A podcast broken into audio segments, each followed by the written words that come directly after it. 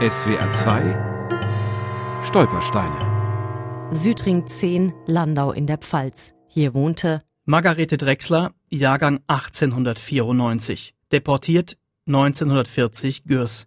Ermordet 1942 in Auschwitz. Gretel Drechsler war eine ganz moderne Frau, eine musische Frau, die viel gelesen hat, eine hoffnungsvolle Frau, die die Hoffnung bis zum Schluss nicht aufgegeben hat, aus Gürs herauszukommen, die Tochter wiederzusehen und dann gemeinsam ein neues Leben in den USA zu beginnen. Roland Paul, Leiter des Instituts für Pfälzische Geschichte und Volkskunde in Kaiserslautern. Von der Lebensgeschichte Margarete Drechslers erfuhr er ganz zufällig bei einem seiner Vorträge in Landau zur Deportation der pfälzischen und badischen Juden in das Lager Gürs. Während des Vortrags ist mir eine Frau aufgefallen, die in der ersten Reihe saß und die auch viel geweint hat. Nach dem Vortrag ist sie auf mich zugekommen und hat gesagt, vielen Dank, dass Sie meine Mutter erwähnt haben. Und kommen Sie doch mal in den nächsten Tagen bei mir vorbei, ich hätte da was für Sie. Die damals bereits 80-jährige Tochter der Margarete Drechsler, Dorothea, übergab Roland Paul einen ganzen Schuhkarton voller Briefe und Karten. Tausende Zeilen, die Margarete Drechsler aus dem Lager Gürs geschickt hatte. Mein liebes, gutes Kind, gestern Abend kam dein lieber Brief und meine Freude war grenzenlos. Es ist hier alles so unwirklich und oft meint man, man träumt oder es ist etwas in einem gestorben. Margarete Drechsler lebte verwitwet zusammen mit ihrer Tochter Dorothea in Landau. In der sogenannten Reichspogromnacht wurde ihre Wohnung weitgehend verschont. Doch Margarete spürte, dass es in Deutschland keine Zukunft mehr für sie und Dorothea geben kann.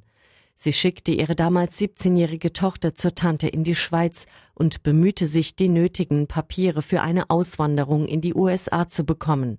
Es gelang nicht.